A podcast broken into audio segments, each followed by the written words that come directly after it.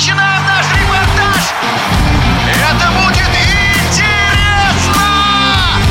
Программа о главных спортивных событиях.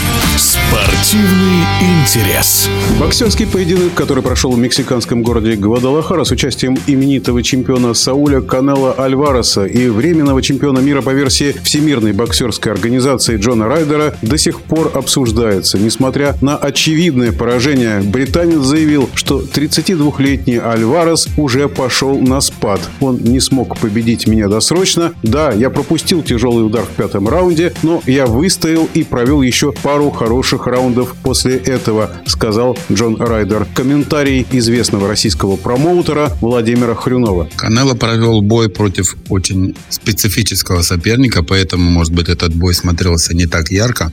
Я в свое время организовал бой Райдера против российского боксера Андрея Сироткина. У Райдера есть то, чего всегда боялся канала – нокаутирующий удар. Ну, вот он бой провел максимально аккуратно, расчетливо, и нет никакого сомнения, что он победил. Безусловно, мы были свидетелями триумфа, потому что бой прошел в Мексике, переполненный стадион. И еще раз увидели, что Мексика имеет, да не только Мексика, мировой бокс имеет героя по имени Канело Альварес. То, что касается вызова Канела Дмитрию Биволу, я думаю, что здесь контрактные обязательства существуют.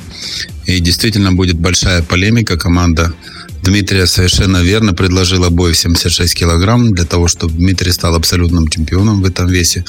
У меня нет сомнений в том, что если будет реванш, Дмитрий победит, потому что то, как он выиграл первый бой, практически не дает никаких шансов Канело в следующем бою.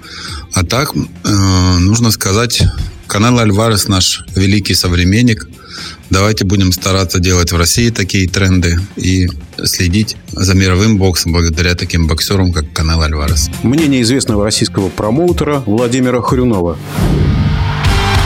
Спортивный интерес.